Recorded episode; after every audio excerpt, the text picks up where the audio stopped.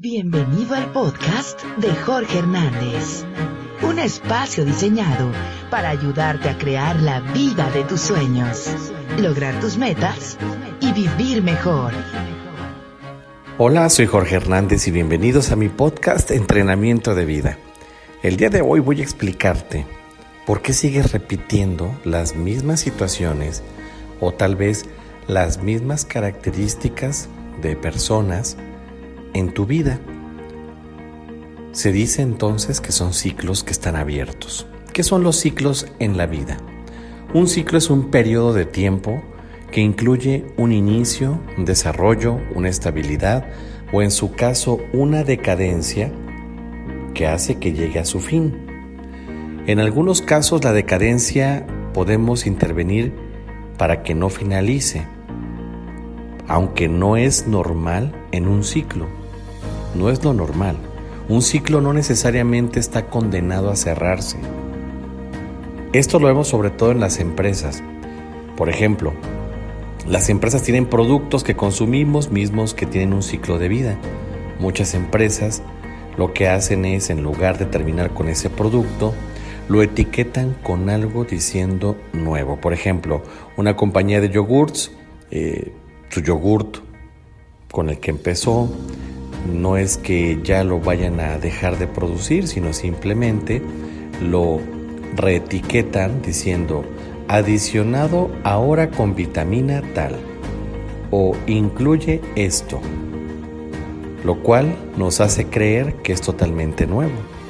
Si pensamos en una relación de pareja, pudiéramos pensar entonces que está condenada a morir si termina su ciclo la cual sería un error porque en la etapa de madurez o declive podemos identificar algunas acciones que podemos emprender para que no se dé un cierre de ciclo en las relaciones.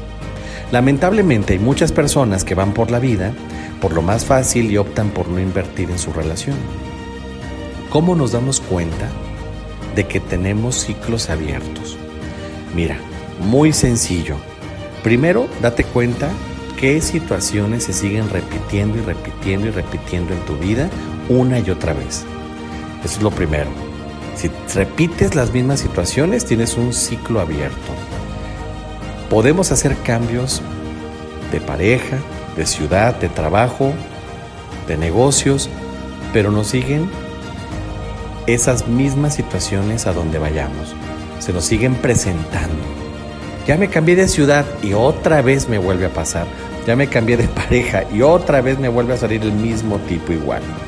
Otro síntoma es que cada que recuerdas esa situación, llámese relación o situación que hayas vivido, vas a experimentar dolor, resentimiento, coraje, culpa, a un grado desmedido que te puede llevar un bloqueo en el fluir de tu vida y quizás pueda ser o sentir que no, que no avanzas en tu vida o que tu vida cambió drásticamente a consecuencia de ese suceso.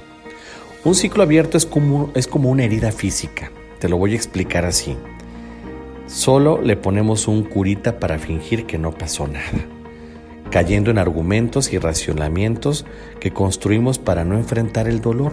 No, no, esto, bla, bla, ya sabes, bla, bla, bla, bla, bla.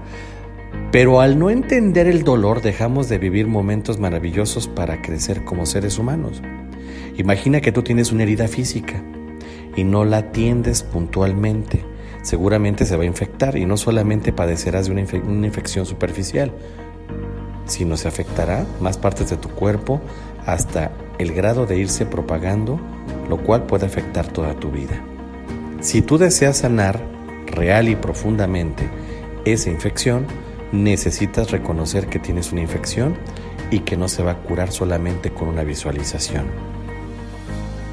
Se necesita quitar, cortar todo el tejido muerto y tallar para que perfectamente se limpie la herida. Las heridas emocionales son exactamente lo mismo.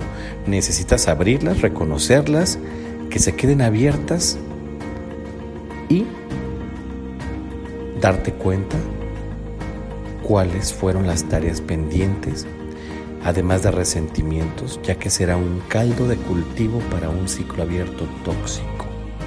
mismo que se va a volver a repetir una y otra vez si no la sanas. Necesitas abrir, reconocer que esas heridas se quedaron abiertas y están infectadas.